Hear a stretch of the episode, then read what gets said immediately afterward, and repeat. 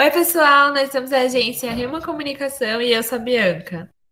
Oi, gente, eu sou a Carol. Eu sou o Wendel. E eu sou o Igor. No episódio de hoje, a gente vai falar sobre violência e discriminação no Brasil, desde os assassinatos até as diferentes abordagens da polícia. Então, fazer essa comparação de como eles agem quando eles estão em bairros nobres, como eles agem na periferia, e vamos dar ênfase também na cidade do Rio de Janeiro, com alguns casos específicos.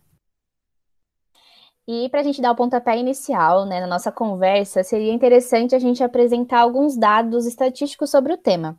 E aí a gente trouxe o Atlas da Violência, que foi divulgado em 2020 e foi feito pelo IPEA, que é o Instituto de Pesquisa Econômica Aplicada.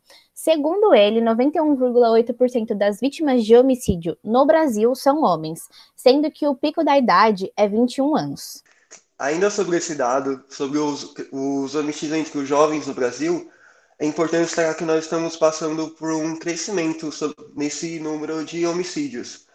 Além disso, é importante destacar também o índice de baixa escolaridade das, das pessoas vitimadas, sendo que 74,3% dos homens vitimados possuíam até 7 anos de estudo, enquanto para as mulheres esse número é de 66,2%.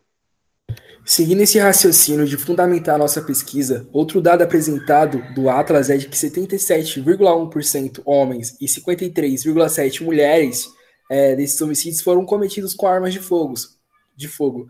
É, ou seja, imagine se o presidente consegue de fato implantar a legalização do uso de armas. Como seria? E como sempre, né, as vítimas elas têm endereço em cor. Então, puxando também alguns dados do Atlas, para cada indivíduo não negro morto, 2,7 negros foram mortos. Isso é, é uma diferença muito grande, gente. E da mesma forma, quando a gente fala para as mulheres, assim, a taxa de mortalidade para as mulheres negras é o dobro das mulheres brancas. Brancas, indígenas, enfim, né? Quando a gente junta todas as pessoas. E elas representam 68% das mulheres assassinadas. Então, alguma coisa tem aí, né? A gente não está falando só de ai, violência, não, tem muito mais coisa enraizada no meio desses dados. Né, e seguindo esse raciocínio, a gente também acabou trazendo uma outra pesquisa que foi feita pelo G1, que é um índice nacional de homicídios. E aí, segundo ele, o Brasil ele teve uma alta de 5% nos assassinatos em 2020, na comparação com 2019, na qual a gente já tinha uma queda de dois anos consecutiva. Então, a gente também tem uma coisa bem importante aí para se prestar atenção. Quando vemos esses dados, lógico que não é surpresa para ninguém, mas é engraçado pensar que esses números aumentam justamente durante a gestão do presidente Bolsonaro, que é uma pessoa que apoia esse tipo de ação, digamos assim. Porque ele apoia essa conduta de matar primeiro, perguntar depois, ser uma pessoa a favor do, do da legalização do porte de armas, etc. É, nesse sentido, a gente até tem uma fala né, do Dória no começo do mandato dele, quando ele estava apoiando o Bolsonaro, que ele tinha falado assim: ah, se eu for eleito, a polícia vai ter autoridade para matar. E aí a gente né, vê os políticos que aí estão comandando e estão representando a gente. Óbvio que o Dória teve uma grande mudança, mas assim. Uma mudança conveniente, a gente pode falar, né? Ele está fazendo o plano dele, vendo que as pessoas não estão mais tão adeptas assim, né, ao Bolsonaro, e ele tá fazendo dele, porque com certeza ele vai ser o candidato lançado, a gente não tem dúvidas, e é isso que ele tá fazendo. Ele não tá fazendo nada em prol da população, e sim em prol da própria candidatura. Exatamente. Eu acho que, seguindo esse exemplo, meninas, a gente pode falar da, da chacina mais recente que aconteceu no Rio de Janeiro, né? Eu acho que é algo que, que representa tudo isso que vocês falaram.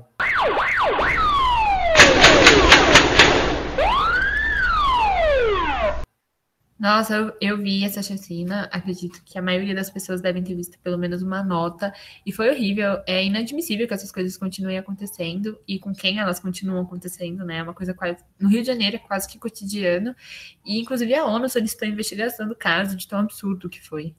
Aos nossos ouvintes que não viram e nem ouviram o caso, aconteceu em Jacarezinho, né? Foi uma operação ilegal que tinha como objetivo em 21 a pessoas investigadas, né, por suspeita de aliciar menores para o tráfico de, de drogas. Porém, a operação terminou com 28 pessoas que se tornaram vítimas, né, sendo que 13 não tinha nada a ver com o caso.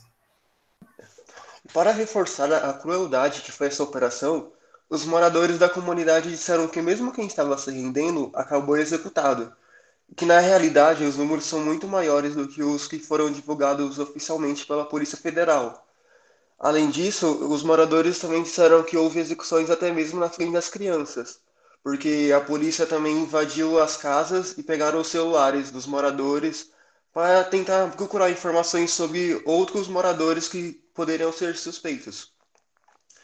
E ainda assim, após isso tudo, a polícia ainda obrigou os sobreviventes a carregarem os corpos desses mortos para o camburão, o que dificulta ainda mais a perícia para saber o que realmente aconteceu naquela operação impedir que as pessoas responsáveis sejam realmente responsabilizadas por o que aconteceu naquela operação. Inclusive, eu acho que isso deles tirarem o celular não é só né, de investigação, é de omitir mesmo, porque hoje é muito rápido para a gente virou uma defesa, né? Ah, você vai fazer isso, eu vou gravar e vou colocar na internet. E aí, é a sua cara. Então, eu acho que foi uma forma que eles conseguiram de omitir também o que aconteceu e dificultar a investigação. É, as poucas coisas assim que saíram, né, dos moradores já, já eram pesadas, né? Imagens de tipo assim, eles limpando a calçada, o tanto, o tanto de sangue indo. Mas é exatamente, acho que o que a Bibi falou, né? Que eles não. Eles omitem é, além disso tudo, a operação ela foi realizada desrespeitando uma determinação do Supremo Tribunal Federal, no qual ele proibia esse tipo de ação durante a pandemia. E o Ministério Público ele foi, ele foi avisado da operação três horas depois do seu início. E aí a gente consegue ver, né, ligando os fatos, que foi tudo assim, parece que premeditado, para ninguém ter dados, para ninguém ter nada, e eles fazeram o que eles quiserem lá, né? Realmente efetivar uma chacina, que foi o que aconteceu. Mas além disso tudo, Recentemente, a Polícia do Civil do Rio de Janeiro ela acabou colocando um sigilo de cinco anos sobre todos os documentos que foram encaminhados ao Ministério Público sobre a operação, né? Que eram os documentos que seriam averiguados para realmente culpar alguém e afins. Mas, segundo essa instituição, segundo a polícia, os dados estão em sigilo em face de segurança e da integridade física dos policiais civis. O que eu acho, né, uma sacanagem. Sim, e de acordo com o subsecretário de Planejamento e Integração Operacional da Polícia Civil, né, o Rodrigo Oliveira, a divulgação do documento pode comprometer as atividades da inteligência, como, bem como de investigação ou fiscalização em andamento, relacionados com a prevenção ou repressão de infrações. Aí nós vemos que eles estão querendo apagar mais um fato da história que aconteceu, né? Para a gente esque tentar esquecer, mas assim, não esqueceremos.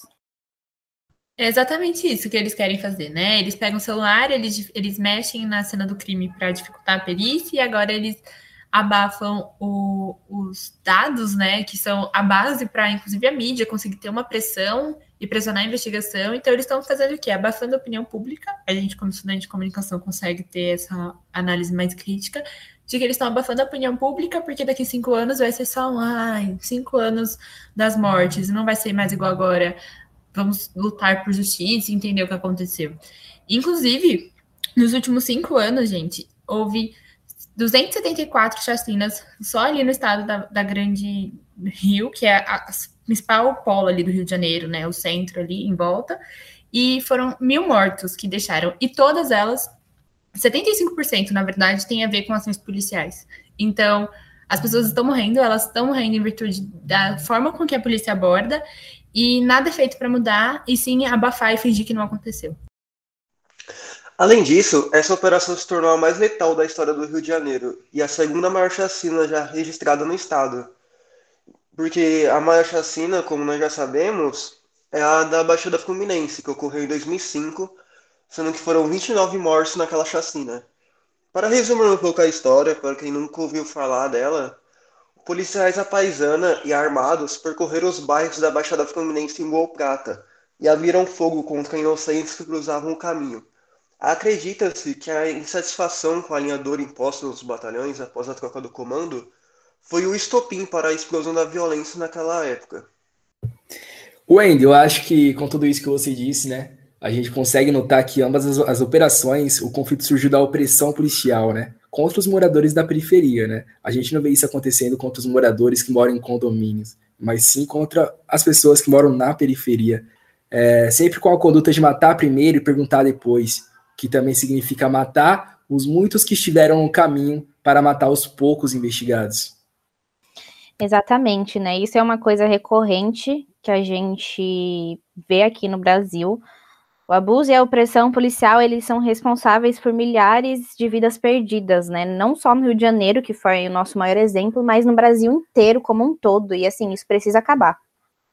Exatamente, Carol. Eu acho que a gente sabe que tem que acabar, mas cada vez que a gente liga no, no noticiário, né, a gente vê que tem é, vestígios dessa dessa, dessa injustiça que acontece com as pessoas que moram na periferia, né? Dessa abordagem policial totalmente irregular que acontece. A gente pode citar o caso aqui do Salvador da Rima, né? Que é um caso que ficou mais famoso por conta da trajetória dele na, no mundo da, da música, né? Onde a polícia praticamente é, agride ele, tirando ele da própria casa.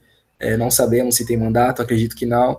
Porém, a gente viu que a abordagem que, que eles fizeram com, com o Salvador, com o artista, foi totalmente irregular, é, não precisava daquilo tudo, né? Então, será que se fosse é, é, em uma, uma região, em um lugar que as pessoas tenham um, um, poder aquisitivo maior, seria daquela forma? Então, isso nos faz pensar, né? Inclusive, teve o que aconteceu no Copacabana Palace, né? Tinham diversos artistas numa festa gigantesca, uma aglomeração do caramba, e eles entraram, tipo, por favor, retirem-se. Não, não vi uma bomba de gás, não vi ninguém levar cacetete. Então, tipo assim, né? Vamos entender. Mas a gente sabe que isso não é uma preocupação de autoridade nenhuma, não é preocupação de deputado, de senador, de prefeito, governador, não é de ninguém. Até porque essas pessoas que estão sofrendo esse abuso, elas não têm nem dinheiro nem influência para comprar o um mínimo, que é o respeito e a cidadania, que por direito e por, pela Constituição elas têm. Então, independente se eles mataram um bandido, mataram um cidadão, todo mundo tem o mesmo direito de ser julgado perante órgãos públicos e ser preso, se for o caso, e ter direito à liberdade depois. E não. Ninguém pode acabar com a vida do outro, né? Enfim. Inclusive, a gente podia puxar vários assuntos em cima disso, mas não é isso que a gente queria falar no podcast hoje. Mas eu acho que é exatamente isso. Eles não têm nada para não tem voz e é muito mais fácil você omitir que essas vozes existam do que de fato vir e fazer acontecer alguma coisa por elas. Concordo, Bianca. Isso de fato está longe de acabar. Então cabe a nós mostrarmos para o governo que não aceitamos esse tipo de conduta que não queremos sempre as mesmas pessoas à frente dessas situações, sempre as mesmas minorias e que independente de crime, todas as pessoas da sociedade devem ser julgadas e condenadas perante a lei e não por policiais que se intitulam como justiceiros. Exatamente, essa é a palavra que o Endo disse. É, temos em nossa mão o poder de fazer a revolução, né? É dizer não para as coisas que acontecem diariamente. É, bom, pessoal, acho que nosso, nosso episódio de hoje se encerra por aqui. É, deixamos para todos vocês essa reflexão. Muito obrigado por nos ouvirem e até o próximo episódio. Inclusive ele inclusive não, ele inclusive não, ele não. Muito obrigada.